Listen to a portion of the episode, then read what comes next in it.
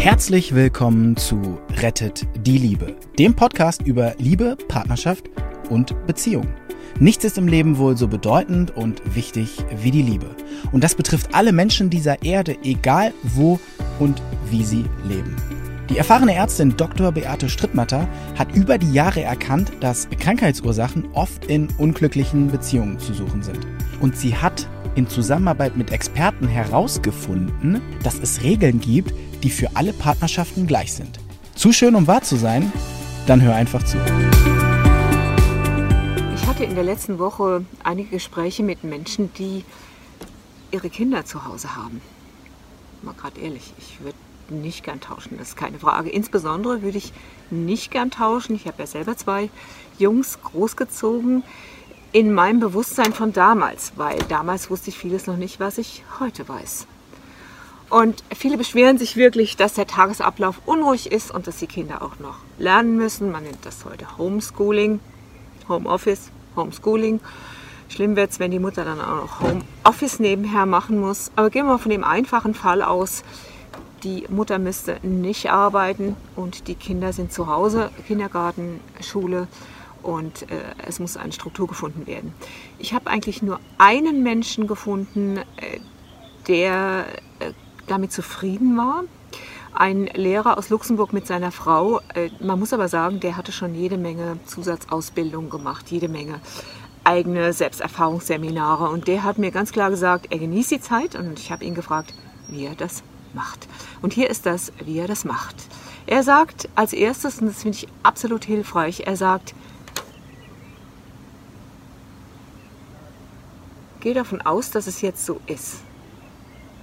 Wenn du nicht davon ausgehst, dass es jetzt so ist, sondern dich dagegen wehrst, dann ist es so, wie wenn man, wie ein, wenn das Leben nach da geht, wie ein Esel sich in den Sand stemmt mit den Hufen in den Sand und nach hinten schaut, ja aber, ja aber und ich will das nicht. Das heißt, und das sehe ich auch manchmal bei anderen gelagert, anders gelagerten Fällen, zum Beispiel wenn Eltern nicht anerkennen, wer ihre Kinder sind, mit wem ihre Kinder leben und was ihre Kinder arbeiten.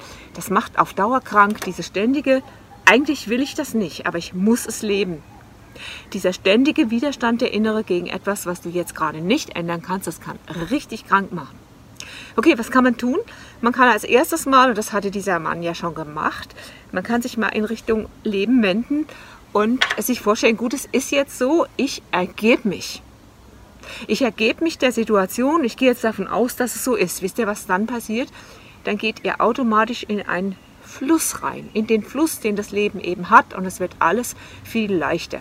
Wenn ihr euch dagegen stemmt mit den Hufen in den Sand wie ein Esel, stellt euch mal vor, der Esel guckt in die Richtung nach hinten. Wenn ihr das macht, dann ist das Leben schwieriger, da sind lauter Pflastersteine im Weg, nämlich euer eigener Widerstand ist dann im Weg. Also die erste Haltung mal, ergib dich. Du kennst das vielleicht, dieses ergib dich. Du ergibst dich zum Beispiel in einem Superfilm. Irgendwann bist du so drin, dass du dich der Handlung ergibst. Du bist in der Handlung drin, du fühlst mit, du spürst mit, du schaust mit. Oder beim Sex. Du ergibst dich. Wenn du das nicht tust, ist der Sex kontrolliert und damit nur noch die Hälfte wert. Aber ich wollte gar nicht dahin, sondern es ist vielleicht einfach nur ein guter Vergleich, den du selber nachfühlen kannst. Ich habe ihn gefragt, wie machen Sie das? Und er sagt, wir haben einen Plan. Wir machen einen Plan. Ein Kind ist im Kindergarten und eins ist in der Schule. Wir machen einen Plan und wir halten eine genaue Ordnung ein, einen Zeitplan halten wir ein. Und dann hat er mir das erzählt, morgens machen wir das, wir machen morgens äh, Hausaufgaben oder das, was für die Schule zu tun ist. Wir haben genau um die gleiche Zeit, essen wir Mittag. Es ist auch geregelt, wer was hilft beim Mittagessen. Es ist nicht nur so, dass seine Frau einfach alles macht. Nachmittags haben die Eltern auch was zu tun und für die Kinder ist freie Zeit angesagt. Sie musizieren an diesem Tag und es gibt abends irgendetwas, was sie anschauen können und sie machen das tatsächlich gemeinsam. Ich habe ihn gefragt, wie das da ist mit, ähm, mit Handy und so weiter und so fort. Ja, sagte, das ist ein Thema. Und das Erste, was er empfiehlt, ihr werdet es nicht glauben, das Erste, was er empfiehlt, ist, seinen eigenen Handykonsum anzuschauen. Wenn man also als Eltern sein Handy am Esstisch liegen hat und bei jeder Gelegenheit draufschaut, ja, ich weiß, man erklärt das dann auch manchmal mit, ja, ich will nur gerade mal nachschauen und ich will das mal nachschlagen und ich wollte schon immer mal wissen, ob, und das passt ja jetzt gerade zum Gespräch, ich kenne das sehr, sehr gut, aber Handy ist Handy und die Kinder können das nicht auseinanderhalten. Wenn ihr wollt, dass die Kinder nicht dann nach dem Handy gieren und euch nachmachen, dann lasst ihr bitte das Handy einfach vom Tisch weg. Ihr lasst es überhaupt weg und macht es nur zu ganz bestimmten Zeiten. Nehmt ihr euch das. Und die Kinder haben dann einfach auch die Möglichkeit, wenn sie schon Handys haben, von dann bis dann eine Handyzeit zu haben. Jetzt die, die er sagte auch, dass die Kinder Aufgaben bekommen. Ja, sagt, machen die das immer? Da sagt er, am Anfang hatten wir damit Mühe. Zum Beispiel den Müll rauszutragen oder den Tisch zu decken oder, oder, oder. Und er benutzt das, was ich auch schon mal in einem der vorigen Videos gesagt habe. Er benutzt das Instrument der bedingten Wahl. Das ist eine sehr respektvolle Angelegenheit. Er fragt sein Kind zum Beispiel, möchtest du den Müll vor dem Essen raustragen oder nach dem Essen? Das ist ja eine bedingte Wahl. Bedingt heißt, da gibt es kein Ja oder Nein auf die Frage, sondern auf diese Frage gibt es nur entweder oder. Möchtest du die Hausaufgaben jetzt beginnen oder in einer Viertelstunde? Und bitte nicht vergessen, wir vergessen oft, dass Kinder Bewegungsdrang haben und zwar bevor sie sich ruhig hinsetzen können. Also das einfach auch einplanen. Ich wünsche euch allen, dass ihr mindestens mal einen Balkon habt oder ein bisschen eine Grünfläche. Wenn nicht, schnappt die Kinder und geht zusammen raus. Und hier was ganz Wichtiges, wenn ihr zusammen zu Hause seid, bitte nur immer nur einer mit den Kindern rausgehen, damit der andere eine Zeit lang des Friedens und der Ruhe hat, ganz für sich. Es sei denn, ihr sagt, wow, super, unbedingt, wir wollen das jetzt alle zusammen machen, sollte man unbedingt auch immer wieder tun. Vergesst aber nicht, dass bei all der ganzen Harmonie, die ihr erzeugt, jeder Partner auch eine Eigendrehung hat.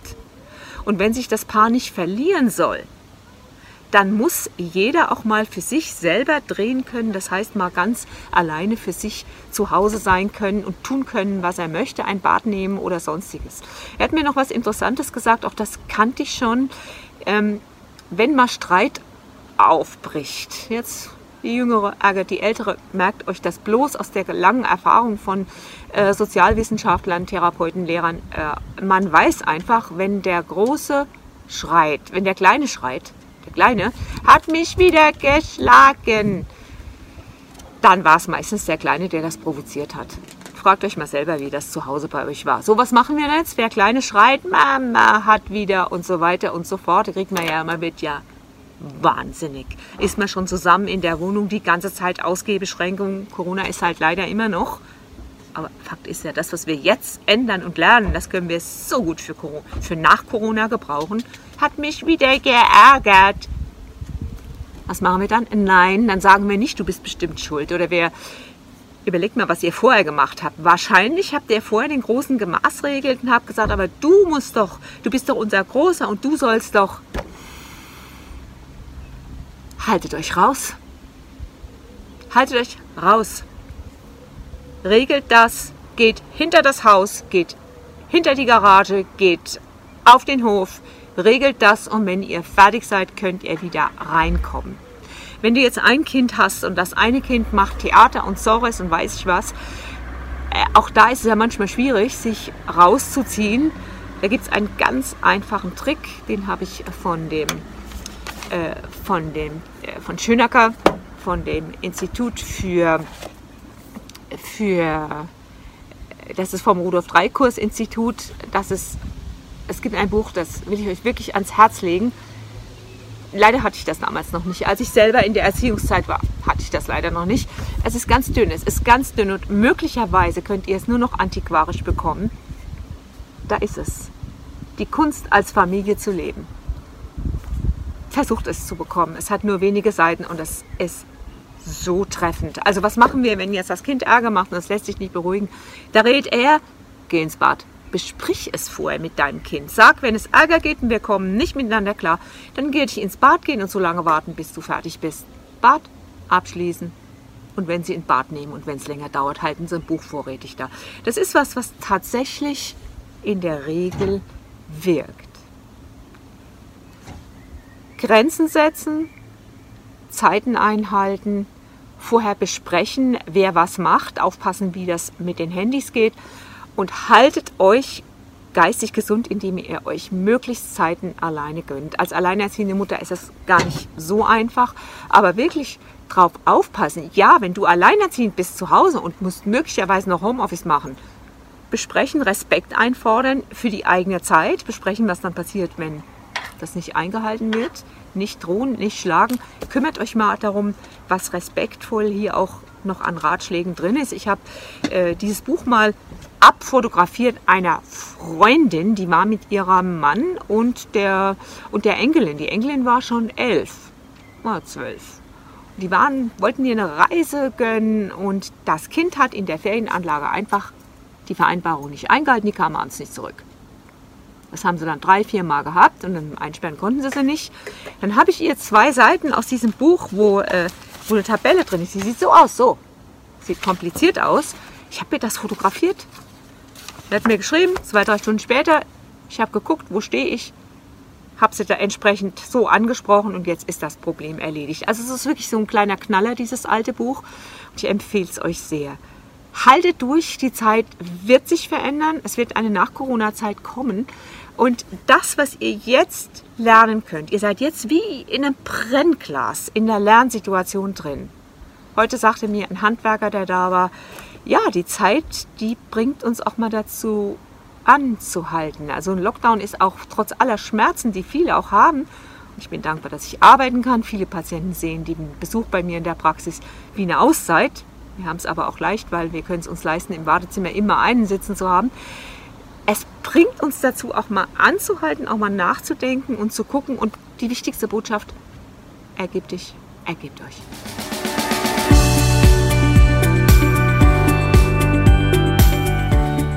Und wie war es? Wenn es euch gefallen hat, dann abonniert gerne den Podcast. Beate Strittmatter hat auch ein Buch geschrieben, Rettet die Liebe. Dann habt ihr die Gesetze immer zur Hand. Der Link ist in den Show Notes. Macht's gut, bis zum nächsten Podcast.